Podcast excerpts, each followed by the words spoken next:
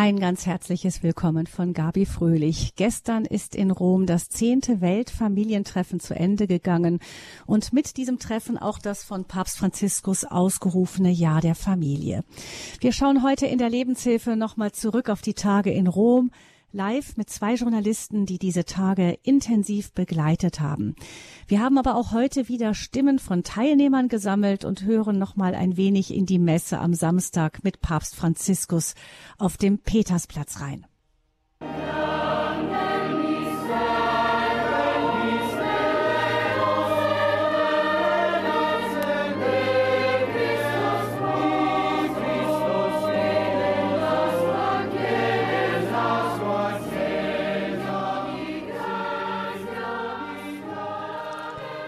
Die große Papstmesse auf dem Petersplatz am Samstag haben wir auch live hier bei Radio Horeb übertragen.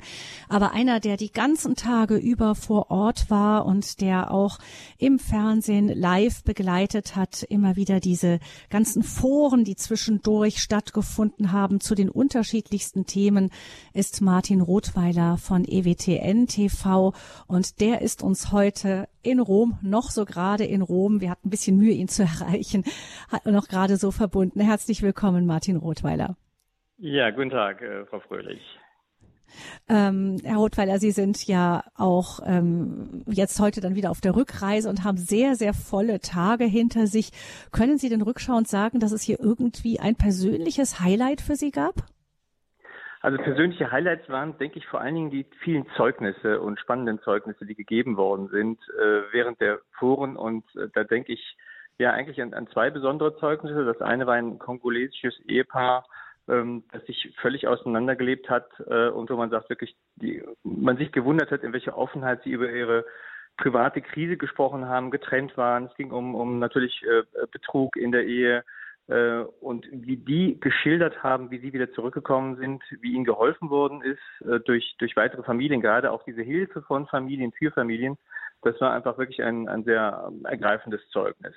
Das andere war ähm, eine Familie, die ihre Kinder verloren hat in einem Autounfall äh, in Australien, also mehrere Kinder gleichzeitig in einem Autounfall verloren hat und die den Prozess sozusagen der Vergebung, auch des sich selbst vergebens, weil sie eben die Kinder irgendwo hingeschickt haben und der Vergebung ins Zentrum gerückt haben und äh, die, welche Bedeutung ähm, die Eltern dann auch tatsächlich aus dem Sakrament der Beichte und den ganzen Prozess geschildert haben, das war so bewegend, dass es äh, sogar der, ich glaube, der deutschen Übersetzerin in dem Moment äh, fast äh, die, die, die Stimme gebrochen hat, äh, die so ergriffen war von diesen Schilderungen. Und da gab es eben eine Fülle dieser unglaublichen Zeugnisse, die zeigen, wie wichtig Familie ist, wie wichtig auch die Hilfe von Familie für Familie ist und welche Bedeutung die Kirche hat, auch die Sakramente für ein, ja, wenn man so will, gelingendes Familienleben oder den Prozess der Begleitung. Also das waren sicherlich für mich die Highlights, diese bewegenden Zeugnisse zu erleben und auch den Weg, den diese Familien aus dieser Krise herausgefunden haben. Das sind ähm, Geschichten, von denen wir vielleicht das eine oder andere noch am kommenden Sonntag im Standpunkt hören können. Wir werden da nochmal durchforsten und wirklich versuchen, Höhepunkte für Sie zusammenzustellen. Ähm, diese, ja, also das, was Sie geschildert haben, Herr Rothweiler, das sind ja vor allem eben Geschichten, die zeigen, wie der Glaube einen wirklichen Unterschied auch im ehelichen Leben machen kann. Also wirklich völlig verzweifelte Geschichten, wo man sagt, wo, wo, wo findet da jemand überhaupt noch die Kraft her, noch mal eine Wende zu finden in der Ehe oder überhaupt als Ehepaar aus einer ganz schlimmen Situation herauszufinden. Es gab ja auch aus Deutschland eine deutsche Delegation, 24-köpfig, die unter der Leitung von Erzbischof Dr. Heiner Koch in Rom war. Er ist ja der Vorsitzende der Kommission für Ehe und Familie der Deutschen Bischofskonferenz. Und er hat ähm, in einem Fazit gesagt, das fand ich sehr spannend, dass ähm, oft in der Welt gefragt wird, wie ähm, in Deutschland oft gefragt wird, wie können wir verhindern, dass das Besondere einer christlichen Ehe diskriminierend wirkt gegenüber anderen Lebensformen. Ja, das ist so auf den Punkt gebracht, die deutsche Frage. Ähm, die christliche Ehe, wir finden die sehr besonders. Also das ist ein Sakrament, Mann und Frau. Das darf aber nicht diskriminierend sein gegenüber anderen. Und er sagte, in Rom wurde aber vor allem gefragt, wie können wir das Besondere einer christlichen Ehe stärker ins Bewusstsein und zur Entfaltung bringen? Für mich bringt es das so ein bisschen auf den Punkt, das, was Sie gerade gesagt haben, das sind so Geschichten, die sind ohne den Glauben einfach nicht denkbar und das unterscheidet einfach auch eine christliche Familie von einer anderen. Genau, also die christliche Familie, und das hatten wir auch äh, bei uns eben, wir hatten ja viele Gesprächspartner, unter anderem eben auch den, den Erzbischof, der uns eben ähnliches, äh, wie sie jetzt eben berichtet hat, eben erzählt hat, wo er ganz begeistert war, einfach natürlich den internationalen Austausch, äh, und eben diese, diese positive Sicht auf die, auf die Familie und die positive Sicht eben auf eine christliche Familie. Und ich denke, ganz im Zentrum äh, steht da, dass eben bei einer christlichen Familie tatsächlich eben nicht nur zwei, also die Ehepaare und, und wenn man so will, dann noch weitere äh, Kinder mit dabei sind, sondern dass Christus mit wirklich integraler Bestandteil ist dieser Familie. Also er mit dazugehört und der Bezugspunkt ist und für eine katholische Familie halt äh, die Sakramente. Und die Schilderung dann kann ich vielleicht noch eins hinzufügen, was mich auch noch beeindruckt hat dabei. Also das ist, glaube ich, steht ganz wichtig. Und ich denke, ein, ein weiteres beeindruckendes Beispiel war für mich auch ähm, eine Frau oder eine Gemeinschaft, die ähm, Ehepaare begleitet, beziehungsweise äh, die oder den Ehepartner begleitet, der verlassen worden ist, wo eine Scheidung vorliegt der aber trotzdem treu zu seinem geschiedenen Ehepartner steht. Das war für mich auch nochmal sehr beeindruckend, äh, weil die werden oft äh, vergessen, glaube ich, heutzutage. Und da zu sehen, welche Hilfe dort ist. Es gibt eine ganze Gemeinschaft, die eben genau äh, Frauen oder Männer, die verlassen worden sind, aber die Treue weiterhin leben wollen über diese Trennung, über diese Scheidung hinaus, wie die Kraft und Stärkung äh, finden können, und das geht halt in der Gemeinschaft meistens wirklich durch Begleitung mit anderen Familien. Ich glaube, das wäre auch ein Schwerpunkt, eben nicht nur jetzt in, nur in Anführungsstrichen geistliche Begleitung durch einen Priester, ähm, ähm, aber sondern tatsächlich auch eine enorme Rolle spielt, äh, die, die das Familien Familien helfen. Und für mich war da wichtig auch nochmal, dass es ein Aufruf ist an uns oder an jeden von uns, der Familie hat, da auch wirklich mit teilzunehmen und teilzuhaben, eben als Hauskirche zu sehen, wo kann ich anderen Familien helfen und die auch stärker in sowohl die Ehevorbereitung als auch dann äh, eine mögliche Ehebegleitung einzubeziehen. Das war auch ein Punkt, den ich glaube, der Erzbischof bei uns auch am am Set bei dem Interview auch nochmal äh, betont hat. Und es gibt ja, gibt ja diese neuen äh, Richtlinien in der Ehevorbereitung, was glaube ich auch ganz wichtig ist, durch das Dikasterium äh, für ähm, Laien, ähm, Familie und Leben. Äh, ich glaube, da ist eine ganze Menge, die also umgesetzt werden kann. Äh, aber vor allen Dingen denke ich, war dieser Weltfamilientreffen, dieses Weltfamilientreffen für mich auch ein Aufruf an jede katholische oder christliche Familie da äh, mitzumachen und sich zu beteiligen aktiv an der Vorbereitung von, von Ehen, aber auch an der Begleitung von Ehen, wenn man gerade, wenn man vielleicht Ehen sieht, die in der Krise sind, aber auch im Sinne von Begleitung, Ratschlag, äh, in einem, im Sinne einer quasi Prophylaxe, ähm, da wirklich mhm. eine Begleitung zu bieten. Und ich glaube, das war nochmal ein, ein enormer Appell und den, den sollten wir wirklich aufgreifen. Äh, was aufgefallen ist bei diesem Treffen ist ja, dass nicht so viel theologisch über Familie und Grundsätze diskutiert wurde, sondern Familien aus den unterschiedlichsten Lebenssituationen zu Wort kamen. Auf der einen Seite also wirklich so mitten aus dem Familienleben heraus unterschiedlichste Themen. Ein paar sind schon gefallen. Bewältigung von Leid. Wie versöhnen wir uns miteinander, wenn es schwierig ist? Ähm, wie ähm, gehen die ja, wie, wie findet überhaupt eine Vorbereitung statt und was ist mit solchen, die noch nicht verheiratet sind? Also wirklich auch sehr aktuelle Themen. Auf der anderen Seite gab es eben starke Zeugnisse auch von Vorbildern, auch von Seligen, die damit ähm, dieses selige Ehepaar, das ja ähm, der Patron auch die Patrone dieses Treffens waren, aber auch ähm, von der Chiara Corbella Petrillo, die aus, ähm, aus dem aus Mittelitalien, die ein junges Mädchen, die eine junge Frau, Mutter, die gestorben ist, sehr früh, für die auch ein Seligsprechungsprozess eingeleitet wurde. Mir scheint, das sind so die, die beiden Pole gewesen, habe ich da, sehe ich das richtig, Herr Rothweiler, auf der einen Seite eben diese großen, starken Vorbilder Zeugen unserer Zeit wirklich und auf der anderen Seite aber die, die ganz banalen Nöte, die Familien so heute leben. Und man versucht das irgendwie zu verbinden. Wie kann in unsere ganz normalen Alltag hinein, es haben ja auch viele gesagt, wir sind nichts Besonderes, bei uns ist nichts Besonderes ähm, wie kann da dieses Besondere der Heiligkeit irgendwie aufscheinen? Ja, genau. Das ist, ist, ist genauso, äh, wie Sie sagen. Also es war diese große Spannung von dem, also von diesen Heiligen, also die Heiligen als Vorbilder, aber auch die Heiligkeit, also Familie. Sie ist ja auch die, die, die Liebe in der Familie als Weg, äh, ähm, Berufung und Weg zur Heiligkeit oder der Heiligkeit. Das scheint mir ein ganz wichtiger Punkt auch zu sein, dass eben Heiligkeit hier auch deutlich wurde. Dass das nicht daran besteht, irgendwas ganz Besonderes oder Entferntes oder Entrücktes zu tun, was niemand erreicht, sondern etwas ist, was in den, in den Lebensalltag einer Familie hineingehört. Eben das Leben mit Christus, das Gebet als ganz spezielle, ähm, als ganz spezielle Form.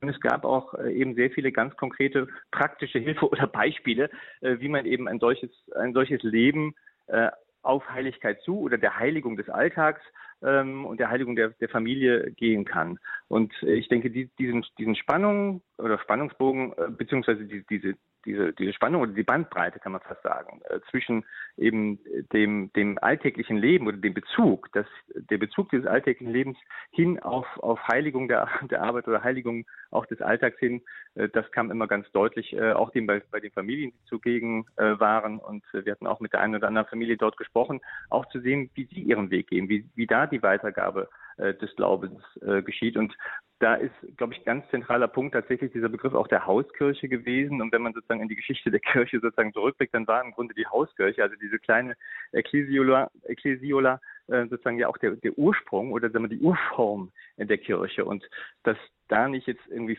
Familie und Kirche sich in irgendeiner Form oder sogenannte Amtskirche gegenüberstehen, nein, sondern dass die Familie und Hauskirche, dass sie selbst Teil dieser Kirche eben ist und ein wichtiger Auftrag in der Mission äh, und eben auch Wegbegleitung zur Heiligkeit hin. Das ist, glaube ich, nochmal in dieser ganzen Bandbreite deutlich geworden. Ähm, das haben wir wirklich auch, äh, EWTN war ja hier auch offizieller Medienpartner auch von dieser, von, vom, vom Weltfamilientreffen. Das haben wir sozusagen wirklich sehr, sehr facettenreich miterleben dürfen. Und für mich selbst persönlich ist das auch nochmal wirklich ein, ein Impuls gewesen. Und äh, es haben eigentlich alle, die ich gesprochen habe, einhellig gesagt, dass die Beiträge ähm, Zeugnisse und, und auch das, was, was, was katechetisch gelaufen ist, wirklich ganz von besonderer Qualität war. Hm. Ja, vielleicht ist das auch schon ein wenig das, was Papst Franziskus auch unter Synodalität versteht. Dieses ähm, wirklich an die Basis gehen und die Betroffenen selber zu Wort kommen lassen. Genau, Hauskirche und Synodalität war eine Konferenz oder ein Thema einer Konferenz. Und im Wesentlichen, wirklich kann man sagen, ist dieses wirklich aufeinander, aufeinander hören, natürlich auf Christus schauen, aber dieses äh, Miteinander diesbezüglich im Austausch sein. Und das eben jetzt nicht nur zwischen Priester, aber auch natürlich zwischen Priester oder Geistlichen und Familien, sondern gerade auch mit Familien untereinander. Also wirklich dieses in einem ganz sagen wir, grundlegenden, sehr, sehr grundlegenden und weit gefassten Begriff, dieses natürlich gemeinsam auf dem Weg sein, äh, voneinander hören, voneinander lernen.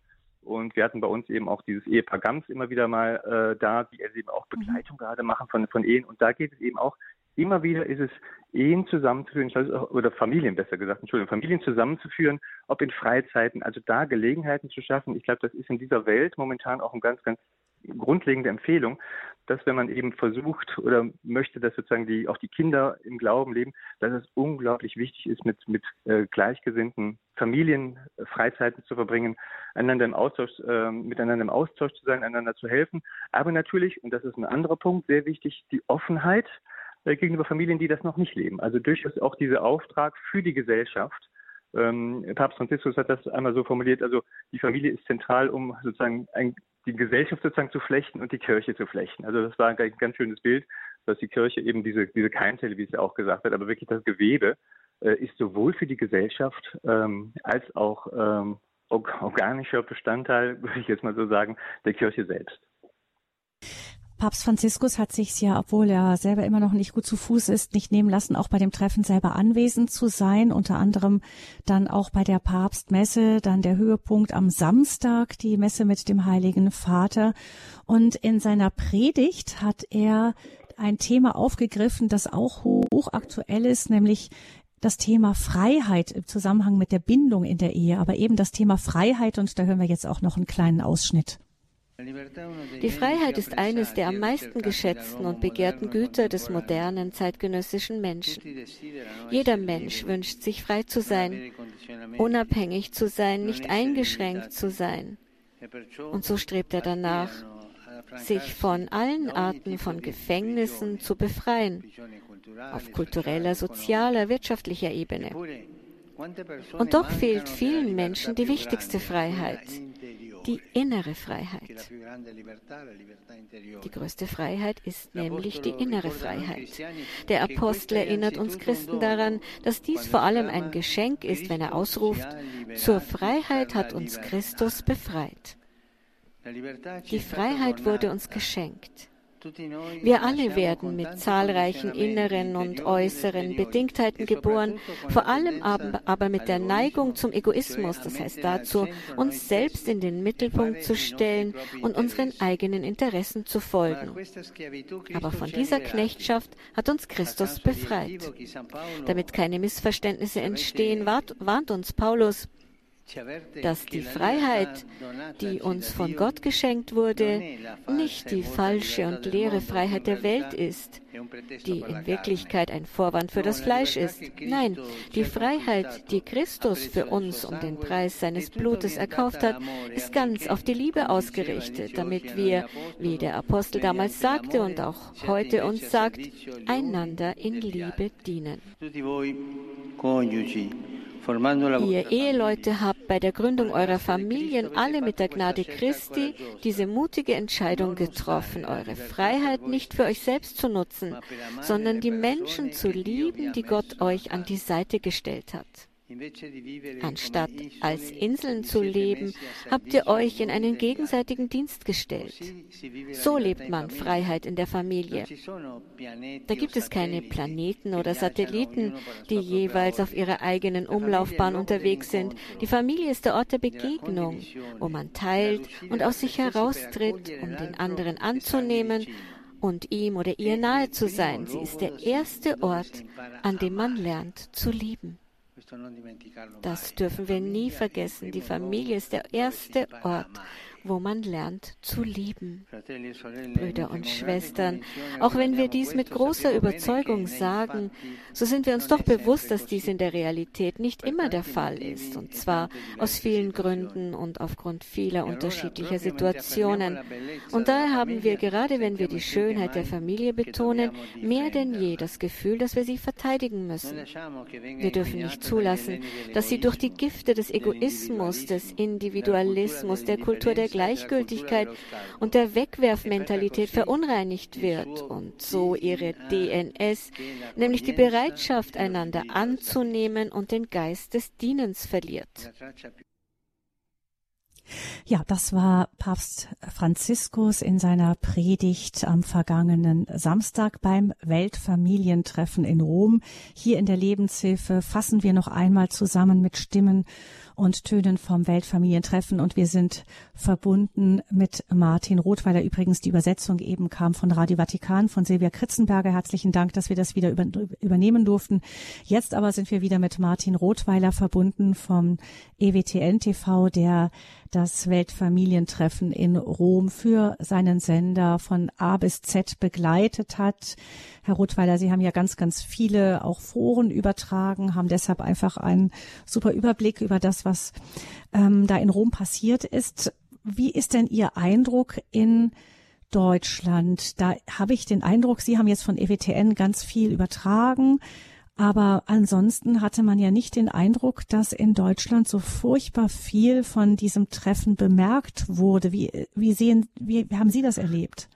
Ja, ich sehe ich sehe das genauso. Also im Vorfeld hat man wirklich kaum etwas über das äh, Treffen gehört und wir haben fast immer das Gefühl gehabt, der einzige oder die einzigen, die darauf aufmerksam machen, äh, wären unsere Sender, also Radio Horeb oder auch ähm, EBTN gerade, weil wir natürlich wirklich sehr umfangreich davon berichtet haben.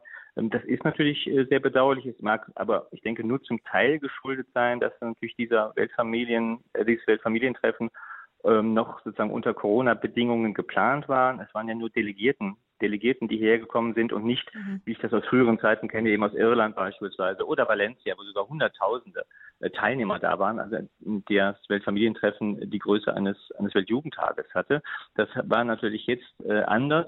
Gleichwohl ist natürlich viel zu wenig darauf aufmerksam äh, gemacht worden. Wir haben uns jetzt auch bei uns beispielsweise überlegt, was machen wir daraus, weil es war wirklich, es sind wirklich wertvolle Beiträge gewesen. Äh, sehr viele wertvolle Beiträge, die, die es sich lohnt zu verbreiten. Und ich glaube, für uns ist die Aufgabe oder gerade wir Medien schaffen, da die nach, in der Nachbereitung das, was hier gewesen ist, was, was an Inhalten rüberkam, was an Zeugnis rüberkam, wirklich noch einer großen Öffentlichkeit oder größeren Öffentlichkeit, und das ist ja die Chance, die wir Medien haben, äh, bekannt zu machen und darauf wirklich ähm, und, und, und das zu nutzen. Also das denke ich mal ist bei uns. Ich habe eben auch mit dem Erzbischof gesprochen, ja, äh, auch die, es gab ja die, die Familiensynode. Was ist eigentlich nach der Familiensynode passiert in Bezug auf Ehevorbereitung und ähnliches? Also da ist, glaube ich, unglaublich, ein unglaublicher Bedarf da. Äh, und ähm, wir dürfen uns nicht scheuen, die Familie, die Schönheit der Familie zu zeigen, auch nicht eben, was jetzt die äh, politische Korrektheit heißt. Was dann immer, das ist ja eben bei Ihnen auch schon angesprochen worden, dass dann die Befürchtung besteht, wenn wir die Familie fördern und die muss gefördert werden, dass das mit einer Diskriminierung aller anderer Lebensformen zu tun hat. Es geht erst in erster Linie erstmal darum, wirklich das Positive zu sagen, die Schönheit der Familie äh, nach vorne zu bringen, die eigentlich vom Wesentlichen das wesentliche Element auch der Gesellschaft ist. Und wenn wir und das gilt für jeden, aber es gilt auch sozusagen, es gilt auch für die Kirche, nicht deutlich aufstehen und, und das Wort ergreifen für die Familie und Familienhilfen anbieten, dann äh, wird es zunehmend schwer. Und wir wissen gerade in Deutschland, wie schwer die Situation für Familien ist, wenn man an den Koalitionsvertrag denkt und was da alles ähm, gleichgesetzt wird zur Familie oder dass der Familienbegriff eigentlich neu definiert wird, was Ehe und Familie ist. Das haben wir ja zum Teil schon. Ich glaube, da muss jetzt nicht im eigentlichen Sinne irgendwo gegengesteuert werden, aber dadurch gegengesteuert werden, indem man die Schönheit der Familie nach vorne bringt und sagt, wie wichtig das ist. Wir sind eben zur Freiheit, wie der Papst gesagt hat, berufen hat, die Freiheit nach vorne, das heißt auch zur Liebe berufen. Und wir lernen Liebe in der Familie. Da ist es nämlich die ungeschuldete Liebe. Da ist es wo niemand etwas leisten muss, um geliebt zu werden. Wo erfahren wir das? Das ist so wertvoll für die Gesellschaft. Das bringt Menschen hervor, die ein, ein Grundvertrauen auch haben und eben dann auch ein Vertrauen gegenüber anderen. Ich denke, das ist für das, Klima in der Gesellschaft ganz essentiell. Und da haben wir in Deutschland in der Tat einen riesen Nachholbedarf, beziehungsweise wir sollten dieses Weltfamilientreffen, finde ich, zum Impuls, zum Anschluss nehmen, allesamt dafür mehr zu tun, um wirklich die Familie, die Schönheit der Familie zu zeigen aber auch die Offenheit und die Mission im weitesten Sinne, so wie das ja hier ja auch äh, Thema auf dem Weltfamilientreffen war. Hm. Ähm, es ist ja so, dass wenn wir in Deutschland über die Themen reden, dann geht es eben ganz, ganz viel darum, was ist überhaupt Familie? Sie haben es gerade schon gesagt, im Koalitionsvertrag wird alles umdefiniert. Also Familie, es hieß früher noch, Familie ist da, wo Kinder sind. Jetzt heißt es da, wo man Verantwortung füreinander übernimmt. Also es wird sehr, sehr vage und weit gefasst. Waren diese ganzen Fragen auf dem Weltfamilientreffen auch eben ähm, Thema Gerechtigkeit für homosexuelle Paare und so? War das irgendwie irgendwie Thema oder gar nicht? Also ich habe es jedenfalls nicht wahrgenommen. Ob es jetzt in einem einen oder anderen Forum auch mal thematisiert war, ähm, kann ich ehrlich gesagt äh, momentan nicht sagen, ob es nicht der Fall war. Aber eigentlich ist davon hier nicht die Rede gewesen, sondern wirklich hat man sich konzentriert auf die, auf die Aufgabe der Kirche, auf das, was eigentlich Familie ist, was sie, was sie tun soll, welche Aufgabe hat und welche Bedeutung sie hat. Und ich glaube, das ist auch mal äh, wichtig, einfach sich zu besinnen. Ich denke, das ist ein Ansatz, ähm, den eben der große Johannes Paul II. und den äh, darf man bei diesen Weltfamilientreffen äh, und sollte man auch gar nicht außer Acht lassen. Was er eben nach vorne gebracht hat, war ja diese phänomenologische Betrachtung der Familie zu sagen, wozu ist eigentlich Familie da? Wie wertvoll ist die Familie? Und dann eigentlich zu fragen, Familie, wer bist du? Vergewissere dich selbst. Und wenn man das in Ruhe, die Zeit hat, darüber zu reflektieren, dann zeigt sich sozusagen, wenn man ja zum, zum äh, vom gesunden Menschenverstand schaut, welche Bedeutung die Familie hat und wie wichtig das ist. Und das darauf mal das Augenmerk zu legen, ich glaube, das tut gut. Das tut, glaube ich, auch unsere äh, Diskussion in Deutschland gut, weil dann wirklich die, die Schönheit der Familie und die Bedeutung in guten wie in schlechten Zeiten für Familien einfach äh, nochmal äh, deutlich wird. Und äh, ich denke, das sollten wir immer mehr tun, wirklich auch zur Unterstützung und die Attraktivität der Familie und des Familienlebens zu erhöhen. Denn ich glaube, im Grunde sehnt sich jeder Mensch irgendwie danach und Umfragen, das hört man ja immer wieder unter jungen Menschen, wo, was sie sich vorstellen unter einem glücklichen Leben, da spielt Ehe und Familie und Kinder einfach eine große Rolle. Und das müssen wir mehr mit Mut und, und einem guten Bewusstsein und natürlich auch mit dem Vertrauen ähm, mit Vertrauen auf, auf, auf Christus mehr nach, mehr nach vorne bringen und, und deutlich machen äh, und da keine Scheu haben. Hm. Ja, vielen Dank für Ihr persönliches Fazit, Martin Rothweiler. Ich zitiere hier am Schluss nochmal, bevor es dann weitergeht in dieser Sendung mit weiteren Stimmen zum Weltfamilientreffen, Erzbischof Koch, der im Abschlussstatement, das fand ich bemerkenswert, ähm, gesagt hat, manchmal kommen mir bei uns die Worte von Sakramentalität der Ehe wie pflichtbewusst geäußerte, oftmals leblose theologische Standardformeln vor. Also so empfindet er das, wie es in Deutschland Deutschland ist. Und er sagt dann in Rom, hier in Rom merke ich in manchen Statements, wie lebendig und herausfordernd für viele das bei ihrer Trauung empfangene Geschenk der Gegenwart Gottes in ihrer Ehe ist. und wie tragend und bedeutend es für ihre Ehe ist, sich immer wieder ganz konkret auf Gott einzulassen. Ich denke, da in diesen Worten ist so das Rezept, das uns vom Weltfamilientreffen auch von Papst Franziskus mitgegeben wurde, deutlich ausgedrückt. Vielen herzlichen Dank. Ähm, Martin Rothweiler, gute Heimreise und dann Erholung nach den strengen Tagen in Rom wünschen wir Ihnen ganz herzlich. Und hier geht's jetzt weiter mit weiteren Klängen vom Weltfamilientreffen in Rom.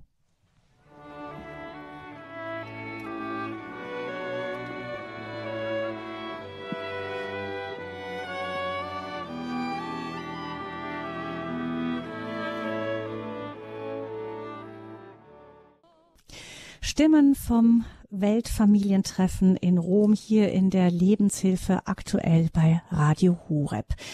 Aus Deutschland war eine 24-köpfige Delegation eben unter der Leitung von Erzbischof Koch aus Berlin dabei. Er ist ja Vorsitzender der Kommission für Ehe und Familie der in Deutschland der Deutschen Bischofskonferenz und mit dabei in dieser Delegation war auch Lucia Lagoda aus Duisburg.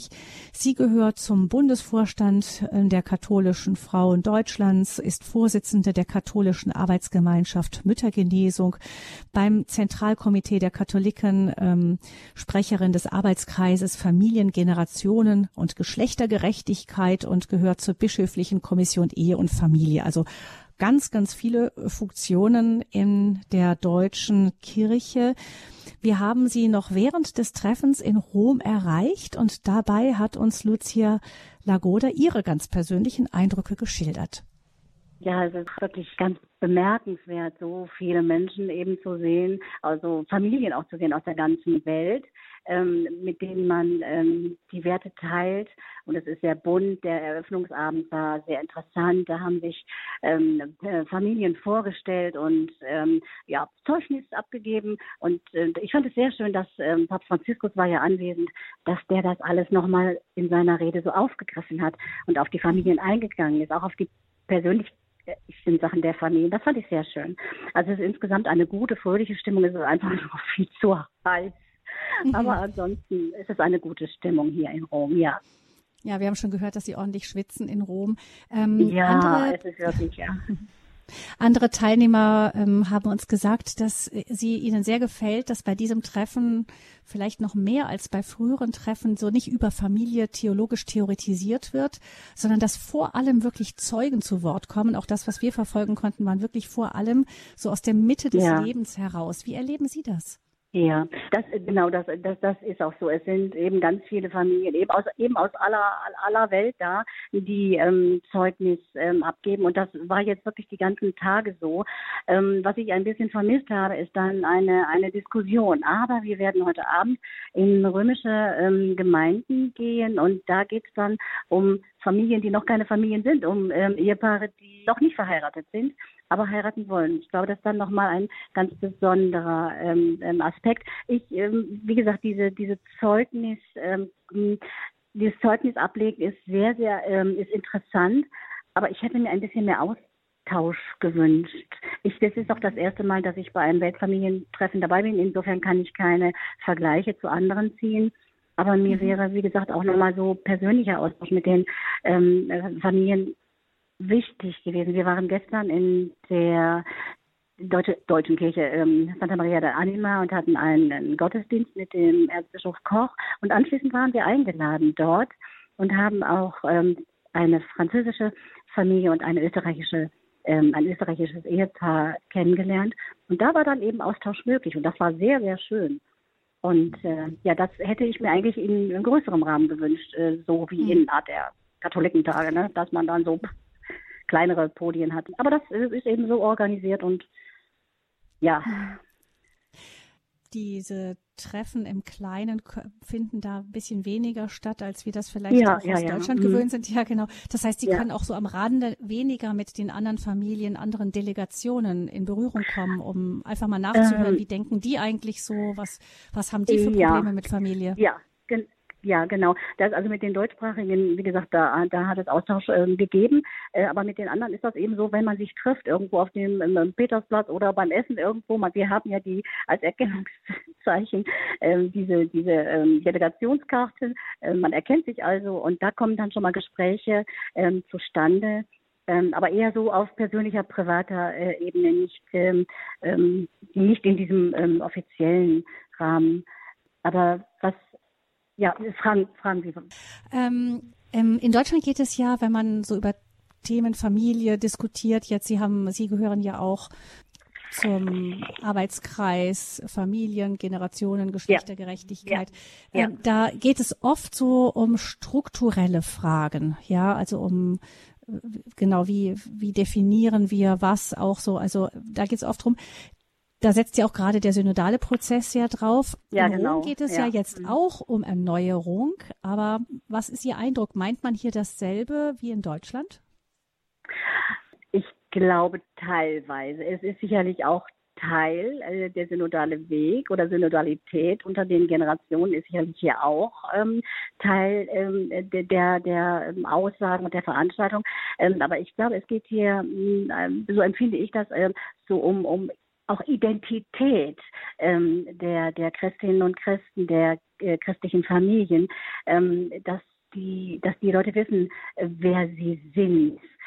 Also eben um, um, um, um inhaltliche äh, Dinge, um, um Dialog äh, zwischen den Generationen, zwischen Eltern und Kindern. Ähm, ich, da wird doch, denke ich, ein großer Fokus drauf gelegt. Es sind viele Paare hier oder Familien hier, ähm, die missionarisch tätig sind. Äh, was ich für Deutschland denke eher, ähm, da ist es nicht so, nicht, nicht so sehr. Wir sind nicht so sehr missionarisch unterwegs. Und ähm, ich glaube, das, was, was wir hier mit, wir Deutsche mitnehmen können nach Deutschland, ist, dass wir auf die Familien zugehen müssen. Die Familien kommen, die kommen heute nicht mehr zur Kirche. Aber wir, wir müssen zu den Familien gehen. So würde ich das ähm, sagen. Verkündigung ist ähm, in der Familie immer gewesen. Frauen haben in der Regel den Glauben weitergegeben. Und ähm, das schaffen wir nicht, wenn wir sagen, so, liebe Leute, kommt mal, liebe Familien, kommt zu uns, kommt zur Kirche. Sondern wir, wir, die Kirche, wir Christinnen und Christen, müssen auch Familien zugehen. So würde ich das interpretieren. Und äh, das, äh, was ich hier so empfinde, ist, dass die Vorgaben aus äh, Amoris Laetitia, die sollen hier nochmal genannt und verstärkt werden und in die Welt gebracht werden und, und, in das Bewusstsein der Menschen gebracht werden. Ich verstehe meinen Part hier auch so, dass ich die Vorgaben aus Amoris Laetitia mitnehme und zu Hause eben auch ähm, weitergebe. Hm. Sie meint damit missionarisch, die Familien sind missionarischer in anderen Teilen der Welt mehr, als wir das in Deutschland oh ja, gewöhnt sind. Oh das ja. heißt so eben Familien als, die Familie als missionarische Familie für andere Familien? Ja, genau so, ja, genau so. Dass, dass, dass man, dass man durch, durch das eigene Leben in der Familie ähm, ähm, den Glauben bezeugt und so weitergibt. Man kann ja nur äh, weitergeben, was man, was man selber äh, ist und was man selber lebt. In Deutschland ist es ja so, dass wir durch die ganzen Krisen, äh, die uns gerade beuteln, da kommt ja ein Erdbeben nach dem anderen, oft so ja, ähm, ja, gerne mal ja. den, auch den, den, Blick auf das verlieren, was, äh, was ja jetzt in Rom wieder so ins Zentrum gerückt wird. Jedenfalls spiegeln das andere, mit denen man redet, so die sagen, das tut so gut, wieder mal so zu gucken, was ja eigentlich der Wesenskern meines Glaubens ist und ähm, ja. vielleicht auch die Freude am Glauben wieder nochmal neu zu entdecken. Ja, ja, das, das ist richtig. Das gilt für alle Familien, die gläubig sind und die christlich sind. Das ist wie auf einem Katholikentag, wenn man da hinfährt, da findet man seinesgleichen und es ist eine, ein großes Festival, es ist ein großes Fest und man, man fühlt sich wohl und geht nach Hause und sagt, ha, das war schön. Das ist hier auch genauso empfindlich, aber eben für Familien, die bereits gläubig sind, die kirchlich integriert sind, nicht die, die es nicht sind. Man möchte natürlich auch die Familien finden, die noch nicht, äh, ich sage jetzt mal so Inner Circle sind. Ne? Mhm. Dass man, dass man alle Menschen anspricht. Und da haben Sie recht. Also unsere Leute in Deutschland, die sind äh, ja, voll von der Pandemie, von den, von den Sorgen, äh, jetzt der Krieg in der Ukraine, ja. Und ich denke gerade da, das ist Zeit für die Kirche. In, in, in, schwierigen Situationen war Kirche immer bei den Menschen und ähm, das vermisse ich noch so ein bisschen, das könnte verstärkt werden. Also die Kirche muss mehr auf ähm, die, die Familien auch zugehen, die, die wir noch nicht haben, sage ich jetzt mal mhm. so lapidar. Aber es ist, ich finde es gut und wichtig, dass so ein, ein, ein Familientreffen, wie es hier ist, stattfindet und immer wieder stattfindet, weil es ist auch eine Versicherung des Glaubens und eine Weitergabe des Glaubens. Nein, es ähm, ist sehr angebracht und sehr gut hier. Das war Lucia Lagoda aus Duisburg. Sie gehört zum Arbeitskreis Familien, Generationen, Geschlechtergerechtigkeit und ähm, auch zur Bischöflichen Kommission für Ehe und Familie. War Mitglied der 24-köpfigen Delegation aus Deutschland bei dem Weltfamilientreffen in Rom und hat uns eben ihre ganz persönlichen Eindrücke hier geschildert. Musik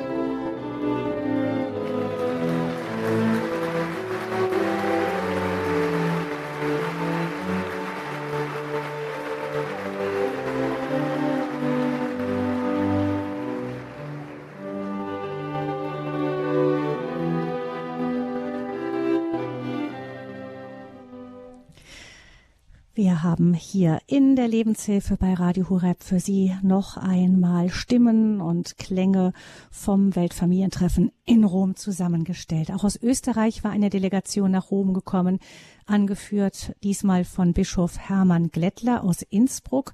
Und Martin Reiter von Radio Vatikan hat mit Bischof Glättler über die Impulse gesprochen, die von dem Treffen in die Ortskirchen ausgehen können. Und das Gespräch, ähm, das hören wir jetzt.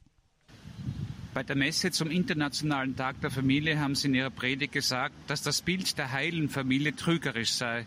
Der Papst betont, er wünsche sich eine stärkere Begleitung auch von Paaren, die sich trennten, aber auch von jenen in schwierigen Familienverhältnissen.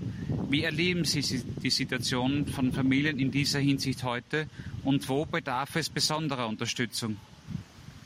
Familien sind grundsätzlich Lernorte wo man lernt, eben das Leben mit seinen Brüchen, mit dem Nicht-Perfekten, Unvollkommenen anzunehmen. In der Familie kommt es aber auch neben all dem Gelingen, Wunderschönen von Beziehungen auch zu Brüchen, zu Entfremdungen und manchmal auch zu einem definitiven Scheitern. Wichtig ist es, so eine Kultur des Empfangs zu leben, ob in Pfarren oder kirchlichen Gemeinschaften, wo gerade Menschen, die das erlebt haben, willkommen geheißen werden nicht verurteilt werden, angehört werden und dort eine Ermutigung erfahren zur Versöhnung und auch zu einem Neubeginn.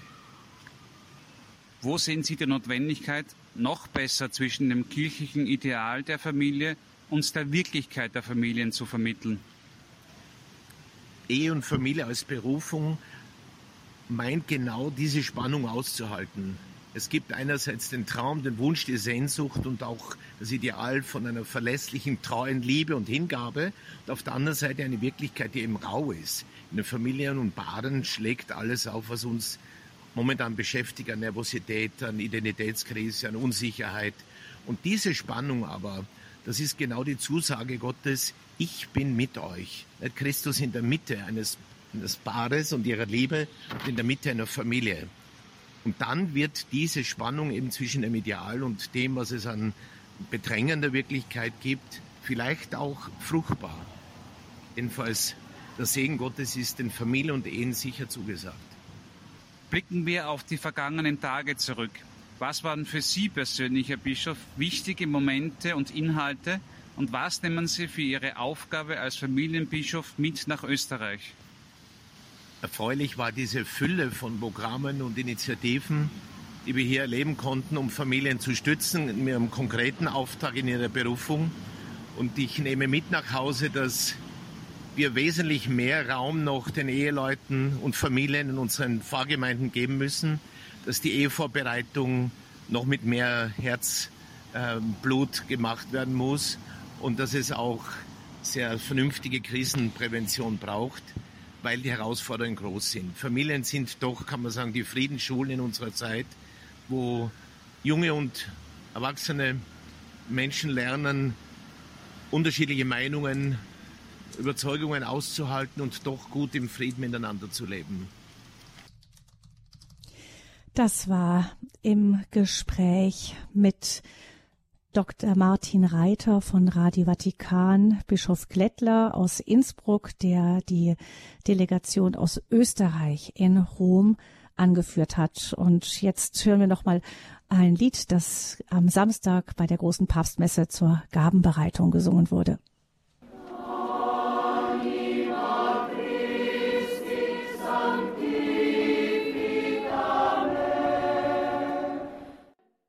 Ein Lied zur Gabenbereitung am Samstag bei der Papstmesse in Rom. Sie hören Radio Horeb hier mit Stimmen vom Welttreffen der Familien in Rom, das gestern zu Ende gegangen ist. Im Grunde eigentlich ein Treffen, das hätte in der ganzen Welt stattfinden sollen. In Deutschland gab es in der Diözese Rottenburg-Stuttgart auch ein Treffen, aber insgesamt haben wir festgestellt, ist dieser Weltfamilientreffentag ein wenig an Deutschland vorübergegangen. Wir sind nun verbunden mit Franziska Harter. Sie lebt in Paris ist auch inzwischen wieder dort, arbeitet in Paris für die Zeitung Die Tagespost ist dort zuständig auch für das Ressort Familie, aber eben auch als Frankreich-Korrespondentin dort. Sie war in den letzten vier Tagen auch in oder in der letzten Woche überhaupt erst auch in Rom mit dabei als Korrespondentin für die Tagespost und ich begrüße nun ganz herzlich Franziska Harter. Guten Morgen. Ähm, Frau Harte, Sie äh, freut mich sehr, dass Sie mit dabei sind, denn von Ihnen hoffen wir so ein bisschen auch noch ein wenig den internationalen Blick dazu zu bekommen. Wie wird das Treffen überhaupt auch wahrgenommen in einem anderen Land wie unserem? Wie ist denn das überhaupt in Frankreich? Hat man da vom Weltfamilientreffen mehr mitbekommen oder ist das auch so insgesamt ein bisschen untergegangen, so wie bei uns? Also äh, dieses Jahr war ja tatsächlich ein ganz besonderes Weltfamilientreffen, dass da eben aus jedem Land nur eine kleine Gruppe von Delegierten ähm, hm. teilnehmen konnte. Ähm, das war für Frankreich natürlich auch der Fall. Ähm, sicherlich hat deswegen auch dieses Jahr das Weltfamilientreffen nicht so eine ähm, äh, so eine äh, ja, große Auswirkung entfaltet wie vielleicht die letzten Jahre. Trotzdem muss man, glaube ich, sagen, dass hier ähm, das Thema Familienpastoral doch ähm, auch innerhalb des äh, kirchlichen Lebens eine größere Rolle spielt und deswegen die Augen da schon auch mehr äh, nach Rom gerichtet waren. Wir haben eben gehört, in Deutschland, da hätte man gerne von Seiten der Vertreterin der Delegation, da hätte man gerne noch ein bisschen mehr diskutiert, auch mit anderen noch mehr ins Gespräch gekommen. Ist das eigentlich so? Sie leben ja auch schon eine Weile im Ausland, dieses äh, Diskutieren über Fragen des Glaubens und der Pastoral eine deutsche Leidenschaft oder ähm, gibt es das bei, in Frankreich auch so? Ich denke, das ist ähm, äh, die, also die, die Herausforderungen, denen Ehe, Ehe und Familie heute ähm, gegenübersteht, die sind wahrscheinlich in vielen Ländern, äh, auch wenn die Situation von Land zu Land verschieden ähm, ist, sehr ähm, ja, sehr zentral und das sind natürlich immer wieder Fragen, über die man auch ins Gespräch kommen muss, ähm, auch ähm, mit Familien, die von ähm, den Problemen betroffen sind. Also da geht es ja sowohl um, ähm, um äh, Herausforderungen innerhalb einer Familie, Krankheit, Geldsorgen, ähm, Trauer, ähm, aber eben auch ganz äh, alltägliche äh, Probleme in Anführungsstrichen, Zeitmanagement, Glaubensleben und so weiter. Und dann gibt es heraus die Herausforderungen, die sich durch die Angriffe auf Ehe und Familie von außen ähm, ergeben. Und das sind Fragen, ähm, da, ähm, die werden auch in anderen Ländern diskutiert. Und das ist, glaube ich, auch sehr sinnvoll, dass da, dass darüber gesprochen wird. Ähm, hier wird ja auch ganz deutlich, und das finde ich kam auch bei diesem Treffen so schön raus, ähm, dass ähm, dass äh, die Familienpastoral eben nicht nur eine Pastoral für Familien ist, sondern auch äh, von Familien selbst getragen wird, äh, und zwar in enger Zusammenarbeit mit, mit den Priestern.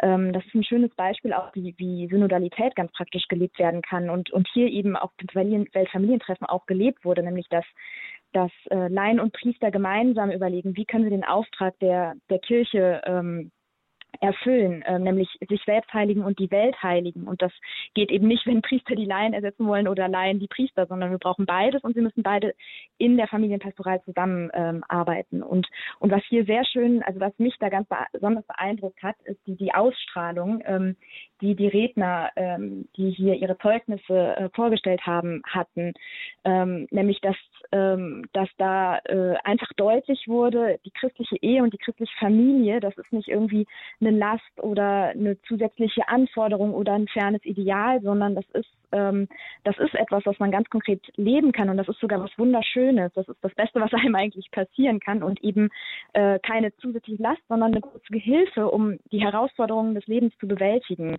Ähm, und eben nicht äh, ja nicht äh, in allen möglichen ähm, Schwierigkeiten da irgendwie zu versinken. Ähm, hier haben ja Paare gesprochen, die schon alles Mögliche durchlebt haben. Ehekrisen, Krankheit, Trennung, Schuld auch. Ähm, und das sind aber Eheleute, die hierher kommen und sagen, Gott trägt uns durch all das hindurch und, und hilft uns eben, unserem Eheversprechen treu zu bleiben und äh, da Frucht zu tragen. Und ähm, da ähm, braucht es, glaube ich, die Kreativität und auch den Austausch, äh, sowohl international als eben auch ähm, unter den Personen, die im, in der Familienpastoral eines Landes engagiert ähm, sind, um eben zusammen zu überlegen, wie kann man, ähm, ja, wie kann man ganz kreativ ähm, da auch äh, Initiativen entwickeln, die ähm, auf dem Boden äh, der kirchlichen Lehre eben Familien, ähm, ja, Familienhilfen anbieten.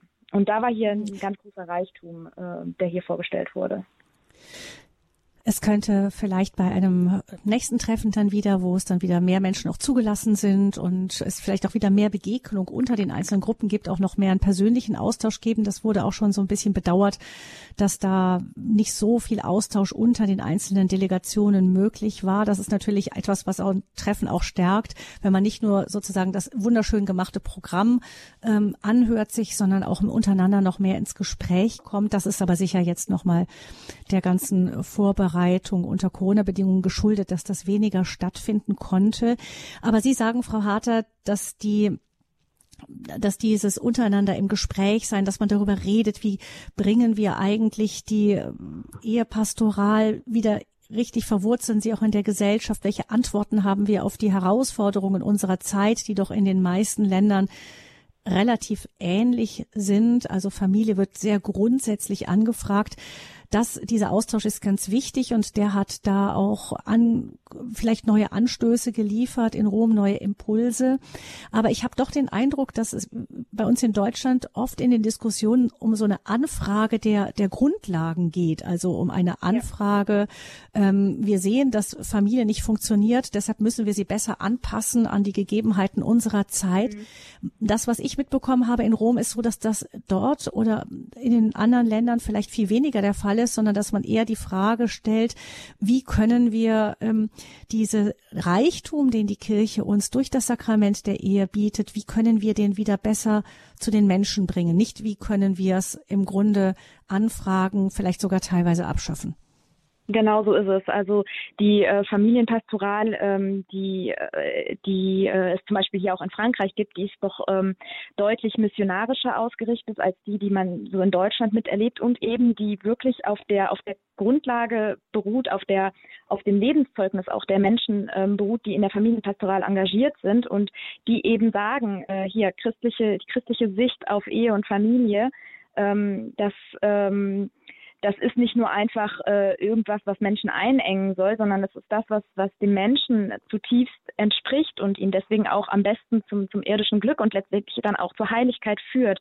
Und das ist die gemeinsame Grundlage, die auch hier auf dem Familien, ähm, Weltfamilientreffen zu spüren war, von der aus eben gemeinsam überlegt wird, wie kann man diesen Reichtum ähm, jetzt den Menschen zugänglich machen. Und, ähm, und da konnten wir eben eine, eine sehr große Kreativität äh, auch erleben von, von Organisationen, die auf die Initiative von Familien zurückgehen, die, die selbst durch Krisen hindurch sind, beispielsweise eine Trennung ähm, oder, oder tatsächlich auch äh, Untreue und die aber Paare, die das, die das auf dem, ja, mit Gottes Hilfe durchgestanden haben und die jetzt sagen, ähm, unser Zeugnis und unsere Erfahrung, ähm, die möchten wir eben auch anderen äh, Menschen, ähm, vielleicht auch Fernstehenden, äh, zugänglich machen, um ihnen zu helfen, ähm, ja, um ihnen zu helfen, ähm, dass ihre Ehe gelingt und dass, dass sie, dass sie ein erfülltes Familienleben ähm, haben können. Und da, ähm, da gab es eben äh, ja ganz viele Initiativen, die man sich, ähm, ja, die äh, dann auch wieder, glaube ich, in die einzelnen Länder zurückwirken können.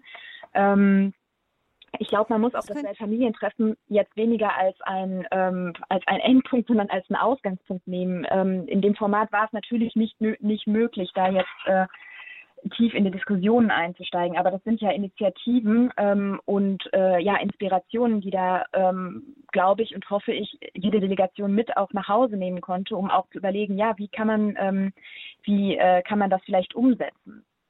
Und also äh, da haben Sie auch schon. Mhm.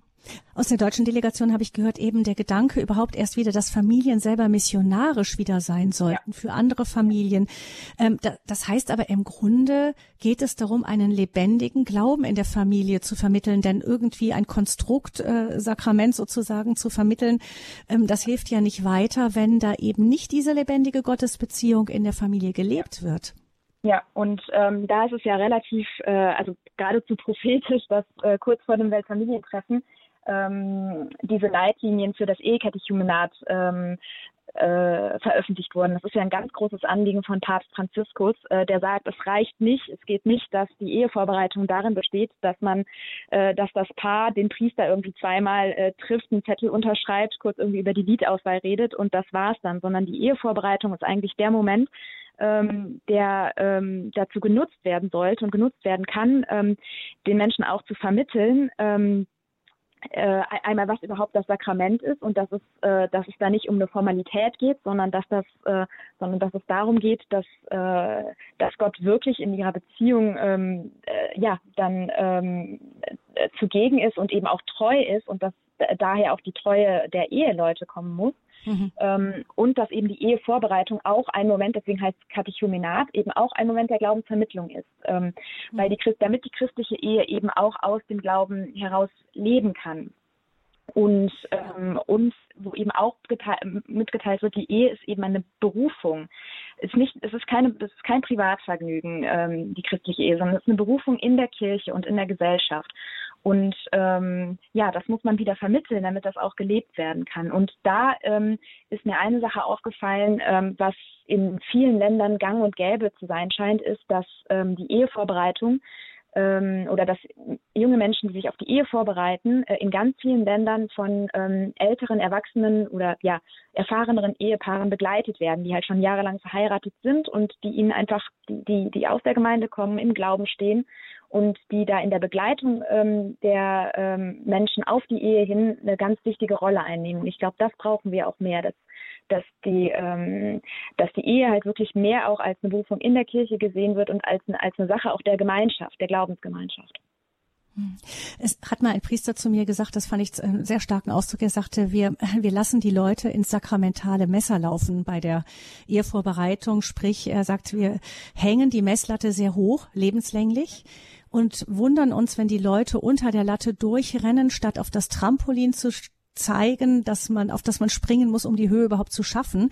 Also vielleicht ist das das, dass wir uns mehr konzentrieren darauf, äh, dieses Trampolin, Jesus Christus, Gottes Nähe und aber auch das Leben aus den Sakramenten, aus dem Glauben heraus, damit eben die Ehe überhaupt diese ganze Strahlkraft entfalten kann und auch eben diese große Festigkeit bekommt. Ja, ja, ich glaube, das ist ganz wichtig. Ich sage immer dazu, das ist so ein bisschen äh, fast unterlassene Hilfeleistung ähm, seitens der Kirche, weil, weil das ist so ein großer Schatz, ähm, die Lehre, die wir dazu haben, zu Ehe und Familie und auch die nicht nur auf der sakramentalen Ebene, das ist natürlich ganz wichtig und zentral, aber auch auf der natürlichen Ehe, äh, Ebene. Also dass, dass Ehevorbereitung eben auch ähm, ganz klar äh, ganz klar darauf ausgerichtet ist zu sagen, ja gut, es wird auch nicht immer gut laufen. Es wird Momente, es wird Momente geben, da, da muss man, da muss man gelernt haben, gut zu kommunizieren, da muss man gelernt haben, gut Konflikte zu lösen. Ähm, ja, und dass man, dass man da eben auch die natürlichen ähm, Instrumente mit an die Hand gibt und gleichzeitig eben äh, das Gottvertrauen stärkt, äh, damit eben auch schwierige Momente, die in jeder Ehe kommen werden, äh, ohne Zweifel, ohne Frage, dass die eben ähm, auf, also mit Natur und mit Gnade sozusagen ähm, durchlebt werden müssen. Und ich glaube, das ist was, ähm, ja, da steht die Kirche tatsächlich in der Pflicht, ihren, ihren Reichtum auch mit den Menschen zu teilen. Es geht ja nicht darum, die Menschen irgendwie zu gängeln oder ähm, ihnen irgendwas aufzudrücken, was sie nicht haben wollen, sondern es geht doch darum, ihnen zu helfen, ähm, ja, ein erfülltes Leben zu leben. Und ich glaube, wir müssen da, da muss sich so ein bisschen so eine, so eine Perspektivänderung auch ähm, ja, in Deutschland entwickelt, dass, dass eben das ganze ja, Ehevorbereitung nicht als irgendwie eine lästige Pflicht dargestellt werden muss, irgendwas, was man, was man machen muss, um dann irgendwie endlich das Sakrament sich abholen zu können, sondern dass man umgekehrt eben zeigt, was für ein unglaublicher Reichtum da drin steckt, ähm, der den Menschen in ihrem täglichen Leben hilft, und zwar auf natürlicher und auf übernatürlicher Ebene. Mhm. Das also die Ehevorbereitung noch mal stärker mit hineinzunehmen. Wir haben bei Radio Horeb die Sendereihe Ehe wir uns trennen, in der wir eben versuchen, auch diese ganzen menschlichen Aspekte, aber auch eben den geistlichen Reichtum immer wieder von den verschiedensten Seiten her zu beleuchten. Es wäre natürlich wünschenswert, wenn das wirklich Standard wäre, auch in jeder Pfarrei. Mhm. Das ist vielleicht ein Impuls, der ausgehen kann von dem Weltfamilientreffen in Rom. Franziska Harter, was ist denn, was, was nehmen Sie für sich ganz persönlich mit jetzt von den Tagen? Tagen, die Sie so in Rom so intensiv erlebt haben?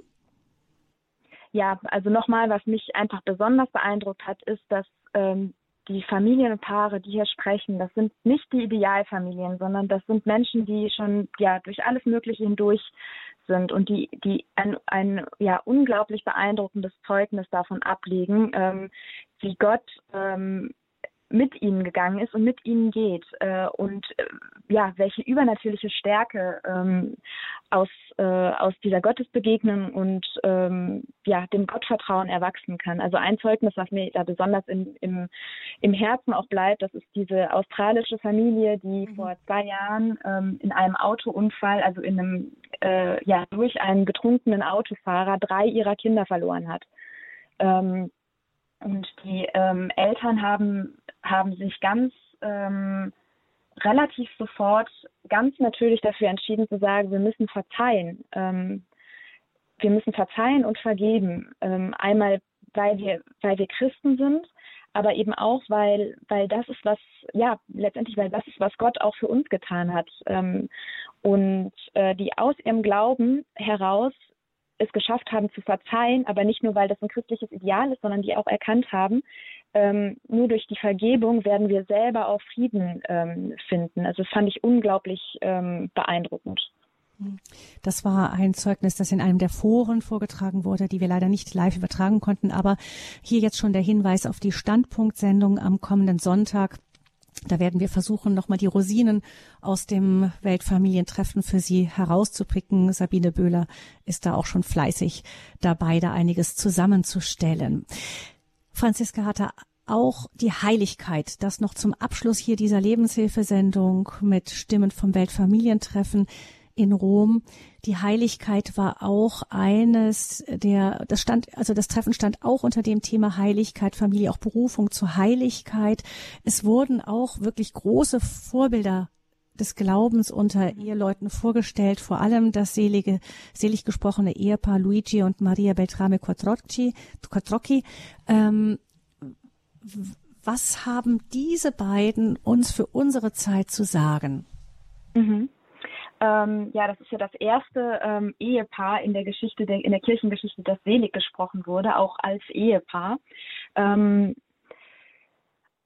wir hatten ja äh, den Besuch auch eines ihrer Enkel, die, der tatsächlich auch anwesend war beim Weltfamilientreffen. Und da sind mir drei Punkte im, ähm, im Gedächtnis verblieben. Das erste ist, er hat gesagt, ja, es war meine, meine Großeltern, es war eine ganz normale Familie. Und das, was sie ausgezeichnet hat, das ist, dass sie die gewöhnlichen Dinge auf außergewöhnliche Weise getan haben. Und ähm, dazu gehört, dass eben das Allerwichtigste für seine Großeltern war, ähm, die Einheit der Familie zu wahren, der Familie wirklich die absolute Priorität zu geben, auch in dem ganz normalen Leben, auch im Zeitmanagement.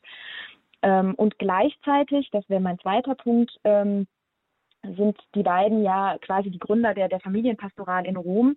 Und ähm, die haben eben wirklich ihre Ehe als Berufung in der Kirche ähm, erlebt. Und da hat sich der Enkel halt erinnert und hat gesagt, ja, die Tür meiner Großeltern, die stand immer offen. Also da wurde ganz ganz deutlich, dass Familien, dadurch, dass sie eben in der Familie, dass man dadurch, dass man quasi trainiert sich gegenseitig anzunehmen, die Kinder anzunehmen, die einem geschenkt werden, die Menschen, auch Menschen mit außergewöhnlichen oder besonderen Bedürfnissen innerhalb der Familie aus, ähm, aufnehmen und dann eben aber auch für Außenstehende immer offen sein. Also die haben einfach das Zeugnis gegeben, dass durch die Familie wirklich Gottes Liebe auch in die Welt hineinstrahlt. Und ähm, als drittes, was mich bei denen besonders ähm, beeindruckt, ist dieses absolute Gottvertrauen auf durch alle Schwierigkeiten hindurch. Ähm, es war wohl so, dass äh, Maria Beltrame Quattrocchi, Quattrocchi jetzt sage ich es auch falsch, ähm, als mit ihrem letzten Kind Enriqueta schwanger war, da haben die Ärzte ganz stark auf Abtreibung gedrängt, weil äh, es Komplikationen gab und die Ärzte gesagt haben, also entweder Abtreibung oder Mutter und Kind sterben. Und das Ehepaar nach, nach langem Gebet und gemeinsamem Ringen haben sich halt dafür entschieden, nein, wir treiben das Kind nicht ab und wir haben Gott Vertrauen und, und hoffen, dass alles gut geht. Und es ist einfach alles gut gegangen tatsächlich am Ende. Das Kind ist geboren, war gesund ähm, und die Mutter ist auch nicht gestorben. Und für die war einfach völlig klar, ähm, Gott hilft uns ganz konkret. Das ist nicht nur eine schöne Formel, sondern die haben, sind, haben sich ja in einer Lebens-, in einer existenziellen Situation wiedergefunden und haben gesagt, wir vertrauen auf Gott und tun das Gute und ähm, Gott hilft uns. Vielen herzlichen Dank, Franziska Harter, für. Diese, das Gespräch hier vom Weltfamilientreffen in Rom nochmal. Einige Stimmen waren das hier in der Lebenshilfe. Franziska Harter arbeitet für die Zeitung Die Tagespost in Paris und hat noch so ein bisschen den internationalen Touch mit hineingebracht. Vielen herzlichen Dank. Das war's dann auch von der Lebenshilfe heute. Gabi Fröhlich ist mein Name und ich wünsche Ihnen allen, liebe Hörerinnen und Hörer, dass die Begeisterung, die Freude auch für die Familie ein wenig auch zu Ihnen überschwappen konnte. Alles Gute und Gottes Segen.